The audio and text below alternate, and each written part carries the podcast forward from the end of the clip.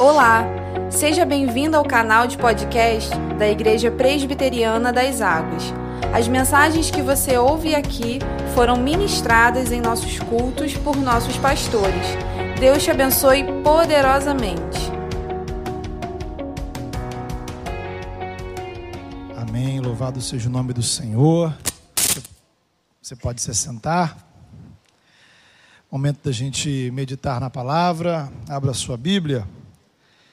Carta aos Colossenses, capítulo número 4. Colossenses, capítulo número 4. Nós vamos ler os versículos 5 e 6. Apenas esses dois versículos, Colossenses 4, 5 e 6. Vamos orar antes da gente ler a palavra. Feche seus olhos. Deus, em nome de Jesus, atua em nossas vidas, mentes agora, ó Pai. Aqueles irmãos que estão aqui presencialmente, aqueles irmãos que acompanham online, aqueles que acompanharão, ó Pai, esta mensagem em outros momentos. Que o Teu Espírito Santo fale através da leitura da Tua palavra, fale através, ó Pai, de cada palavra que falarmos, ó Pai, ao longo dessa manhã. Pai, que não apenas esta pregação, mas todo este culto seja, Senhor, palavra do Senhor aos nossos corações. Não apenas, ó Pai, nos dando informações, mas nos levando à tua presença. Ó Pai, porque a tua presença é renovadora e transformadora. Pai, vai ao encontro, ó Pai, das nossas necessidades. E dá-nos, ó Pai, a experiência, Senhor, da renovação, do crescimento, ó Pai, do deslumbrar a tua glória, Senhor. Visita, Senhor, as nossas vidas. Vai ao encontro, ó Pai, de corações que estão incrédulos. Vai ao encontro de corações que estão desanimados. Vai ao encontro daqueles que estão angustiados, ó Pai, por N motivos, ó Pai. Vai ao encontro daqueles, ó Pai, que estão realmente perdidos e sem direção em suas vidas. Vai ao encontro daqueles, ó Pai, que estão sofrendo, Senhor, nessa hora que em nome de Jesus, a tua palavra, Senhor, pelo poder do teu espírito, seja transformadora, Senhor. Venha trazer cura, venha trazer conversão, venha trazer, Senhor, a restauração das nossas vidas. Ó Pai, para a glória do teu nome, em nome do teu filho nós oramos. Amém. Colossenses capítulo 4, versículos 5 e 6, a palavra diz assim: Portai-vos com sabedoria para com os que são de fora, aproveitai as oportunidades a vossa palavra seja sempre agradável, temperada com sal, para saberdes como deveis responder a cada um. A vossa palavra seja sempre agradável, temperada com sal. Queridos, ah, se você né, tem sido aí um uma pessoa que está acompanhando as nossas mensagens, a nossa série de mensagens, talvez você tenha se dado conta que nas últimas pregações eu dei bastante ênfase à questão das palavras. Fizemos alguns desafios. Alguns irmãos, inclusive, colocaram em prática, compartilharam comigo os resultados. Então, se você, por acaso, esqueceu, né, acho que é importante se anotar. O primeiro desafio foi de encaminhar uma palavra de valorização a um dos irmãos da igreja pela dedicação, pelo empenho dessa pessoa na obra. O segundo desafio foi de você encaminhar uma palavra de gratidão a alguém que durante a sua vida foi instrumento de Deus para te abençoar de maneira especial. Terceiro desafio foi de enviar, encaminhar uma mensagem de apoio, de encorajamento a pessoas que já estiveram ao nosso lado, que já serviram ao nosso lado, mas que por algum motivo ficaram para trás, pararam. Ah, eu queria compartilhar com você que essa né, sequência, digamos assim, de temas não foi um processo intencional. O Espírito Santo foi, foi nos conduzindo na escolha dos textos, das aplicações. E aí, nessa semana, mais uma vez eu queria tratar deste assunto. Paulo vai dizer para a gente que as suas palavras sejam sempre agradáveis. A expressão traduzida aí por agradáveis, ela quer dizer exatamente, literalmente, que as suas palavras tragam graça. É a palavra que a gente geralmente traduz pela graça, graça de Deus. Ou seja, palavras que carreguem a graça. Temperar nossas palavras com a graça. E aí, no melhor estilo Masterchef, né? A gente pode conversar sobre temperos. Como você tem temperado as suas palavras? Muito sal?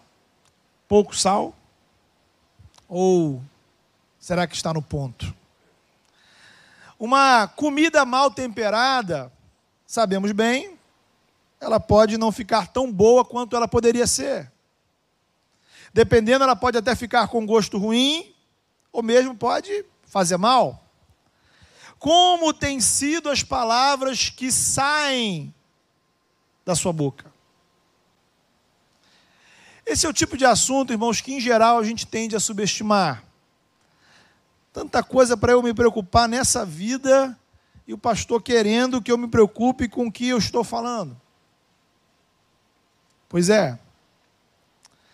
Alguns textos bíblicos que a gente vai citar ao longo dessa pregação para você perceber como a Bíblia leva a sério essa questão. O que você fala, o que você escreve, o que você digita está diretamente ligado tanto ao nosso relacionamento com Deus e com a igreja, como com os nossos relacionamentos familiares, amigos e tudo mais. Para começar, precisamos observar que o Evangelho é palavra. Lá em João capítulo 1, a gente vai ver que, texto muito conhecido, na tradução da NVI, vai dizer assim: No princípio era aquele que é a palavra versículo 14 de João capítulo 1: Aquele que é a palavra tornou-se carne, e vimos a sua glória. Ou seja, Jesus é a palavra de Deus que tornou-se ser humano. O que o Criador tem a nos dizer, encontramos em Jesus. A palavra de Deus é muito mais do que um som ou uma informação. A palavra de Deus é uma pessoa. Jesus de Nazaré, o Filho de Deus que tornou-se ser humano, morreu na cruz pelos seus pecados, ressuscitou, está vivo, hoje ao lado, exaltado, ao lado de Deus Pai. Gênesis capítulo 1 e João capítulo 1 nos mostram que todas as coisas, o universo inteiro, foi criado através da palavra. As coisas vieram existir por meio da palavra. Deus revelou a si mesmo. A vontade dele foi revelada na Escritura, que nós conhecemos como Palavra de Deus. Deus se preocupou em colocar em palavras o amor dele por você, a vontade dele para as nossas vidas. Por isso a Bíblia é palavra revelada, luz para os nossos pés lâmpada para os nossos caminhos. E através da palavra, o Evangelho chega aos nossos corações de uma maneira transformadora. A mensagem do Evangelho é poder de Deus para libertar, para nos redimir, nos levar ao encontro do eterno. Então, a palavra de Deus, revelada na Escritura, encarnada em Jesus, é a palavra que um dia nos foi proclamada, nos foi anunciada e nos trouxe salvação. Então, partindo do princípio da importância espiritual da palavra, eu gostaria de conversar com você sobre três maneiras de usarmos as palavras. Três formas da gente lidar com as nossas palavras que devem chamar a nossa atenção. Palavras que direcionamos a Deus, palavras que direcionamos àqueles que ainda não têm fé em Jesus, e palavras que direcionamos às pessoas do nosso relacionamento. Então, começando pelas palavras que dirigimos a Deus. Passo número um da nossa vida espiritual, querido. Primeiro passo, o start, o início. Envolve palavras. Romanos capítulo 10 vai dizer: se você confessar com a sua boca que Jesus é Senhor e crer em seu coração que Deus o ressuscitou dentre os mortos, você será salvo, pois com o coração se crê para a justiça e com a boca se confessa para a salvação. O evangelho deve ser crido e confessado com palavras. Na perspectiva bíblica, confessar com a nossa boca que Jesus é Senhor quer dizer você assumir publicamente um compromisso com Cristo. Não basta eu gostar de Jesus secretamente. O Evangelho não é apenas assunto de pensamentos, sentimentos ou da minha vida privada. Evangelho é assumir publicamente um compromisso com Cristo. É confessar, eu apenas reconheço um único, um único Senhor na minha vida, em todas as áreas da minha vida. E o nome dele é Jesus. Por isso, Jesus mesmo, lá em Mateus capítulo 10, vai dizer: Quem me confessar diante dos homens, eu também o confessarei diante do Pai. Isto é, Jesus assume um compromisso de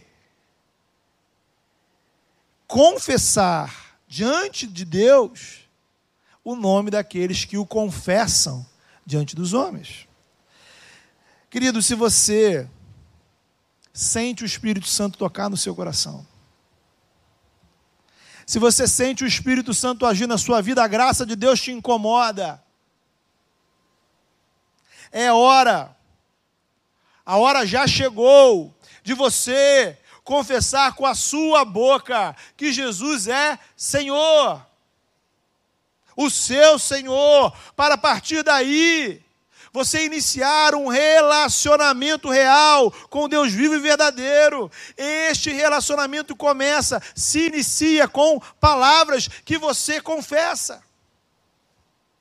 Relacionamento que é mantido com palavras que você dirige a Deus. Veja que interessante. O que é oração? Oração são palavras que nós regularmente direcionamos ao Senhor. Palavras que devem ser faladas, palavras que devem ser faladas com sinceridade, palavras de gratidão, palavras de louvor, palavras de confissão, palavras de súplica palavras. O que é adoração?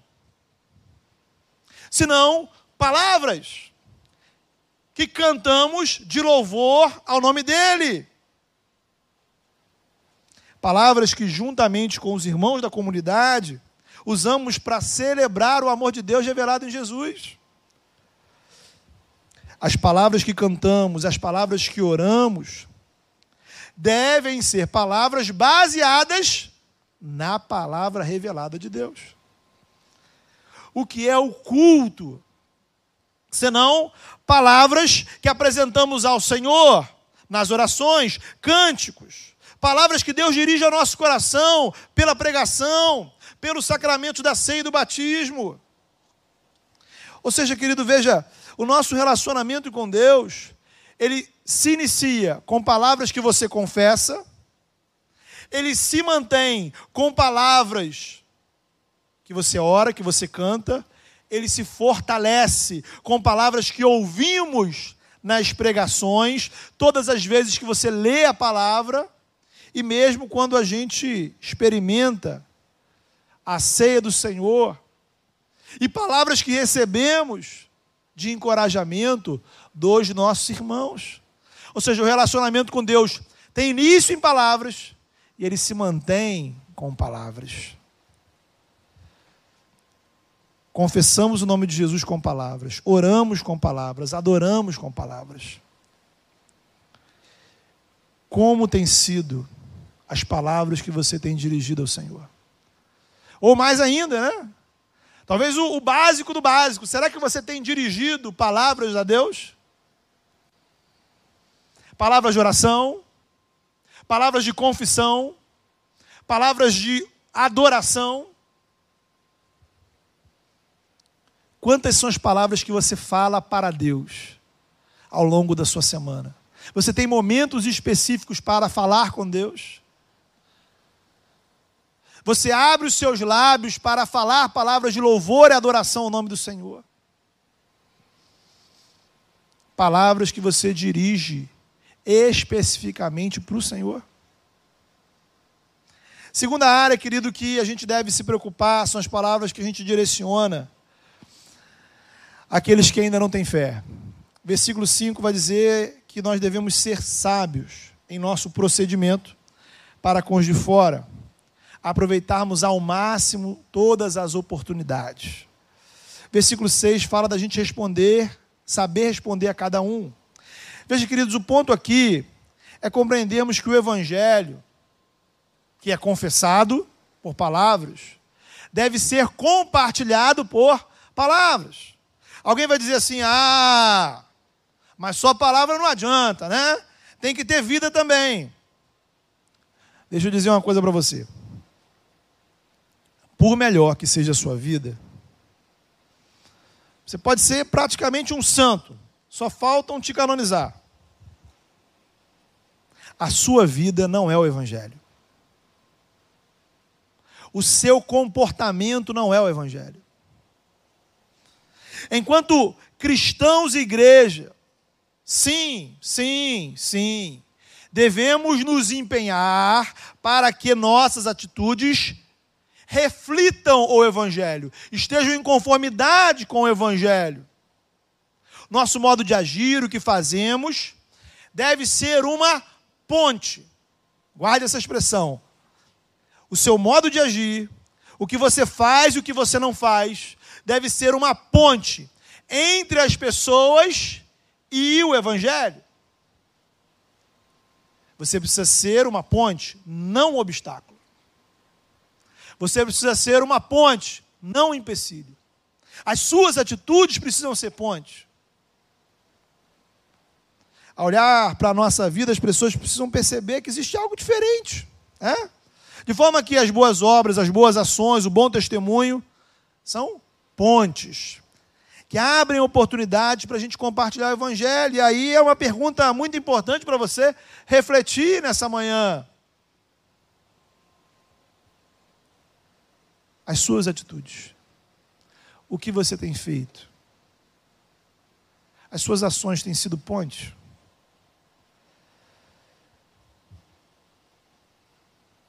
Entre as pessoas e o Evangelho? Ou será que as suas atitudes, o seu comportamento tem sido um obstáculo entre as pessoas e Jesus Cristo? O que você faz é ponte ou o que você faz é obstáculo? Agora, dito isso, lembremos, o meu testemunho não é o Evangelho. O poder de Deus que salva, que redime, que transforma, é o Evangelho, não as minhas atitudes. E o que é o Evangelho? O Evangelho é um acontecimento e uma mensagem a respeito desse acontecimento. E o acontecimento qual é? O Filho de Deus, eterno, todo-poderoso, se fez homem se encarnou, morreu na cruz pelos nossos pecados, ressuscitou dos mortos, está vivo. O Evangelho é a mensagem que nos desafia a reconhecer nossos pecados, nos arrepender, colocar fé nesse Jesus e então experimentar relacionamento com Deus, perdão, vida eterna, somente em Jesus. Este acontecimento e esta mensagem precisam ser anunciadas, proclamadas, divulgadas, faladas. Romanos 10, mais uma vez, Paulo vai dizer lá: a fé vem pelo ouvir a mensagem, a palavra de Cristo. E ele pergunta: como crerão? Como crerão se não ouvirem falar? Como ouvirão se não há quem fale? Alguém precisa falar. O Evangelho não sou eu. Eu, o Evangelho não é a igreja. O Evangelho não é nada do que a gente faz, não é nada do que a gente constrói. O Evangelho é Cristo, é o que ele fez, é a mensagem sobre ele. Agora, para ser crido e conhecido e crido, esse Evangelho precisa ser anunciado, falado. É uma história que precisa ser contada chegou na sua vida por palavras. Palavras que você leu na Bíblia, palavras que alguém contou para você. Agora precisa chegar na vida de outras pessoas, dos seus vizinhos, dos seus familiares, daquele seu colega de trabalho, daquela pessoa que caminha com você, dos seus amigos, dessas trilhões de pessoas que você tem nas redes sociais. É gente que você precisa falar. Texto diz: aproveite o máximo cada oportunidade. E aí, querido, traz, vem à tona o texto de 1 de Pedro, capítulo 3, 15 e 16, que diz assim: Veja você, estejam preparados para responder a qualquer um que lhes pedir a razão da esperança que há em vocês. Pergunta a você, você que está em casa aí. Você está preparado para responder a qualquer um que lhe perguntar a razão da esperança que existe em sua vida? Meu irmão, minha irmã, não é possível. Não é possível que você seja cristão, alcançado pela graça de Deus, lavado e remido no sangue de Jesus, selado no Espírito Santo, e você não tenha nada a compartilhar sobre o Evangelho. O poder está na mensagem.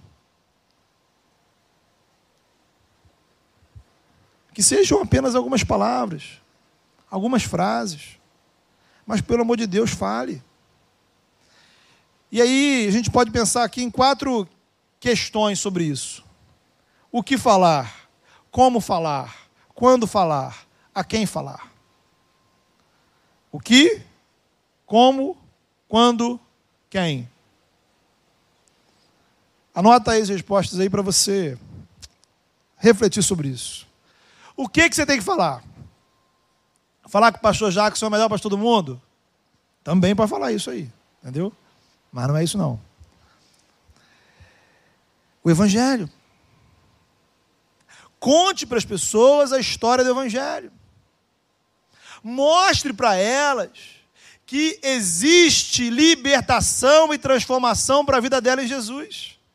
E que a única condição para ela experimentar relacionamento com Deus, para ter vida eterna após a morte com Deus, é arrependimento e fé em Jesus. Crer no coração e confessar com a boca que Jesus é Senhor. É o que você precisa falar. Como falar? O texto de Pedro traz essa, essa informação com clareza. É falar com coragem, mas sem arrogância. Coragem porque quando falamos não estamos sozinhos. O Espírito Santo atua em você ou através das suas palavras. O seu papel é compartilhar o Evangelho, a mudança do coração, o que Deus vai fazer no coração do outro. É responsabilidade do Espírito Santo, não é você. Não tem a ver com a qualidade da sua exposição, tem a ver com o poder do Espírito. Agora, a gente deve se prevenir de arrogância. Pedro diz que a gente deve falar com mansidão e respeito. Tem gente que fala de Jesus como se estivesse brigando. Né? Então, aquela coisa de pressionar o outro a aceitar Jesus. Né? Tem que ser naquela hora. Não é assim, irmãos. Compartilhar o evangelho não é falar mal da religião do outro. Compartilhar o evangelho não é ficar criticando, ofendendo pessoas. Compartilhar o evangelho não é pressionar ninguém. Eu não preciso falar mal de ninguém para falar, falar do evangelho biblicamente. Compartilhar o evangelho não é jogar uma pedra, é dar um presente. Você não dá um presente jogando e xingando os outros, né? Às vezes os casais, quando brigam, acontecem umas coisas dessas, né? Mas não vem um caso, é outra coisa. Presente aqui é a ideia de que o presente tem embalagem, né? O presente é dado em um momento específico. Demos presente para o pastor Felipe semana passada. Né? Acho que ele está até usando o presente. Ó. Isso aí é tática, entendeu? Eu, eu devo ter ensinado, devo ter dado essa aula para ele, né? A gente dá, a gente ganha o presente, a gente usa o presente para a pessoa ficar inspirada a dar mais presente, entendeu? Ah. Então, você dá o presente com um sorriso no rosto. O evangelho é o melhor presente que nós podemos dar. Presenteamos com humildade, porque um dia nós também fomos presenteados. O Evangelho não é a conquista sua. O evangelho, o evangelho não é mérito seu. Ele foi dado a você. Jesus vai dizer: o que recebemos de graça, de graça devemos dar. Só que aí a gente cria um imposto, né? A gente recebe de graça, mas na hora de dar, a gente já tem uma dificuldadezinha. Então, o que? O Evangelho, como? com mansidão, com respeito, sem arrogância, como quem dá um presente. Para quem? Para todas as pessoas. Não importa se a pessoa diga que é evangélico ou não. Entenda isso. Todos os ouvidos precisam ouvir o evangelho regularmente, inclusive o seu. Todos os corações precisam ser regularmente regados com o Evangelho, inclusive o meu. Mesmo eu sendo pastor, eu preciso ser evangelizado constantemente. Por quê? Porque eu preciso ser lembrado de que eu sou pecador, que o meu destino e meu lugar é o inferno, que eu não estou aqui por mérito próprio mas que Deus deu o filho dele em meu lugar, e que um dia a graça de Deus me alcançou, e que eu confio em Jesus, não no que eu fiz ou que eu vou fazer. Precisamos falar do Evangelho uns para os outros, e para qualquer um que estiver ao nosso redor. Quando? O texto diz aí, em todas as oportunidades. Ore por oportunidades. Vá, vá além, crie. Crie oportunidades. Seja criativo, seja intencional. Então, queridos, a segunda área que a gente tem aí é palavras que a gente direciona àqueles que ainda não têm fé em Jesus. Palavras que contam o Evangelho que contam a história do Evangelho. Eu não sou o Evangelho, você não é o Evangelho, a igreja não é o Evangelho, a gente não tem todas as respostas sobre o Evangelho, mas você sabe contar a mensagem que te alcançou. Você sabe contar da mensagem que te salvou em Cristo Jesus. Então veja, já falamos aqui das palavras que direcionamos a Deus, já falamos aqui das palavras que direcionamos àqueles que ainda não têm fé em Jesus. Agora vamos falar de uma terceira área. Palavras que direcionamos às pessoas do nosso relacionamento. Aqui, irmãos, a gente está pensando em qualquer nível de relacionamento, ok? Então, é lá na sua casa, é aqui na igreja, é lá no seu trabalho, na escola, seus colegas, seus amigos, são as pessoas com, com as quais você interage regularmente. E quando eu falo de palavras aqui, eu estou pensando em palavras que são faladas ou são digitadas em troca de mensagens. Ou seja, será que o que falamos ou escrevemos em nossas conversas? Será que a nossa linguagem tem sido temperada com sal? Existe uma cultura atualmente na nossa sociedade que meio que discrimina né, quem se ofende por causa de palavras. É aquela coisa, ah, fulano é mimizento, né? Se ofende por qualquer coisa. Note que, do ponto de vista do Evangelho, da palavra de Deus, você precisa vigiar as palavras que saem da sua boca.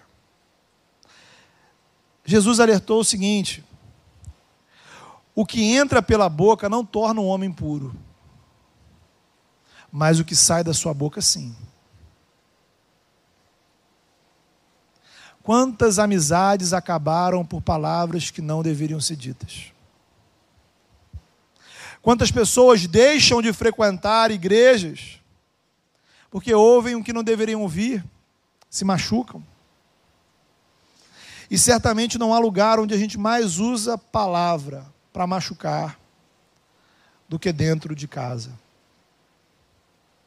Quantas brigas, mágoas, amarguras, ressentimentos em nossas famílias por causa de palavras. Então, irmão, você precisa, sabe de quê? Você precisa comprar sal. Muito, muito sal para temperar as palavras que você fala, né? Eu pensei até em trazer vários quilos de sal para dar para o pessoal no final aqui, né? A gente pode separar um quilo para você se você não tiver condição. Presente da igreja.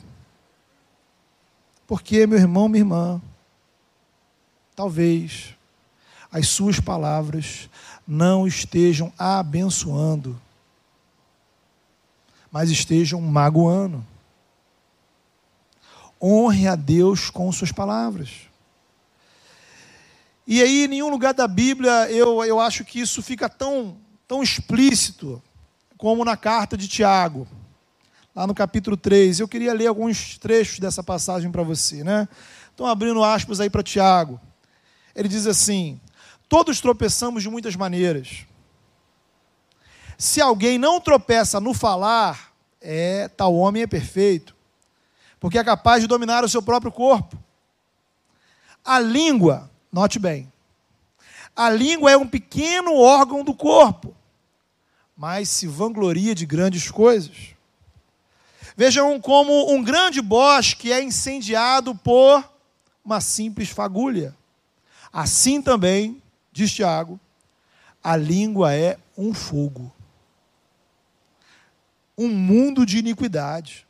Colocada entre os membros do nosso corpo, contamina a pessoa por inteiro, incendeia todo o curso de sua vida, sendo mesmo ela incendiada pelo inferno. Ele continua. Toda espécie de animais, aves, répteis, criaturas do mar, doma-se e é domada pela espécie humana. A língua, porém, ninguém consegue domar. É um mal incontrolável, cheio de veneno mortífero. Com a língua, bendizemos ao Senhor e Pai. É o que fazemos aqui quando cantamos. E com ela também amaldiçoamos os homens, feitos à imagem, à semelhança de Deus. Da mesma boca procedem bênção e maldição. Diz Tiago: Meus irmãos, não podem, não pode ser assim. Acaso pode sair água doce e água amarga da mesma fonte? Pode uma figueira produzir azeitonas e uma videira figos? Da mesma forma, uma fonte de água salgada não pode produzir água doce.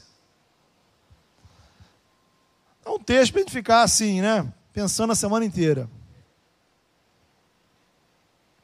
A conclusão é a seguinte: a sua linguagem precisa de santificação. O que você fala, o que você escreve. A santificação da linguagem envolve tanto palavras que devemos evitar, quanto palavras que devem existir em nossas conversas. E aí eu queria chamar a atenção primeiro daquilo que você precisa tirar, tirar da sua boca, tirar da sua vida. Às vezes, né, a nossa cultura cristã se preocupa muito com os palavrões. E não estamos errados com isso, né?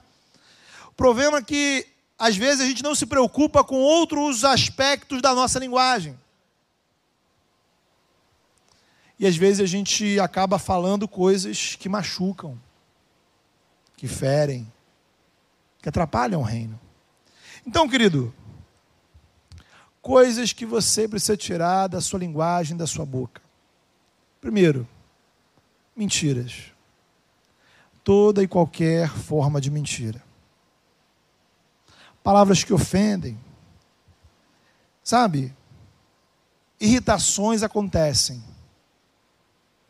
A gente sabe que acontece. A Bíblia vai nos falar sobre isso. Não se deixe, não deixe o sol se pôr sobre a vossa ira. Irai-vos, mas não pequeis. Então, se a pessoa te deixou irritado, seja ela quem for, joga sal. Se preciso for, joga sal grosso. Não é nela, não, tá? É em você mesmo. Respire fundo. Exerça o domínio próprio. Revidar e ofender não trará a paz de Deus. Evite palavras que diminuam o outro, que diminuam o que ele fez. Evite relativizar as coisas boas que o outro fez. Sabe aquela coisa? Ah, poxa, o irmão cantou bem, mas, né? Pô, aquela irmã ajuda sempre, mas. Poxa, a minha esposa é muito atenciosa, mas. Então, meu querido, exorcize o mais da sua vida. Evite lançar insinuações sobre terceiros. Sabe, você está conversando e de repente alguém fala assim: Poxa, ó, eu acho que Fulano. Aí vem, né? é uma opinião gratuita. Tem gente que é especialista em semear opiniões sobre os outros. Cada conversa é uma avaliação. Sabe, meu querido, você tem direito a ter a sua opinião, é claro. Guarde-a para você. Entregue a Deus em oração. Ore sobre isso. Se for uma questão que você acha relevante, converse com a pessoa. Ou, se for um problema sério, procure alguém que de fato possa atuar naquela questão em favor da pessoa. Mas pare de jogar palavras sem fundamento, que só semeiam, só semeiam tristeza e discórdia. Agora, cuide também, não apenas para tirar da sua linguagem palavras mal pensadas, Inclua na sua, na sua linguagem palavras que abençoam. Efésios 4, 29 vai dizer: nenhuma palavra torpe saia da boca de vocês, apenas, note você, apenas a que for útil para edificar os outros, conforme a necessidade, para conceder graça aos que ouvem. Palavras úteis, palavras úteis para edificação, que concedam graça palavras que saem da sua boca, palavras que saem dos seus dedos, são palavras que edificam. Em primeiro lugar, nesse caso, fale a verdade, mas fale com amor e sabedoria, né? Você não precisa falar para todo mundo tudo o que você pensa. Há momentos em que a sabedoria é se calar. E quando você tiver que falar, sabe? Pega um salzinho, bota um salzinho de amor e sabedoria. Fale para abençoar. Não fale para satisfazer a sua necessidade, Não fale precipitadamente. Dependendo do assunto, segura um pouquinho a língua. Ore antes. Pense a respeito. Fale apenas o que precisa ser dito. Em segundo lugar, aprenda uma disciplina espiritual nova, que é a disciplina de dirigir aos outros palavras de edificação, edificação mútua na sua família, na sua casa, com seus amigos, na igreja, no seu ambiente de trabalho, onde você estiver, se discipline a agradecer, a elogiar, a dizer com todas as letras: Eu perdoo.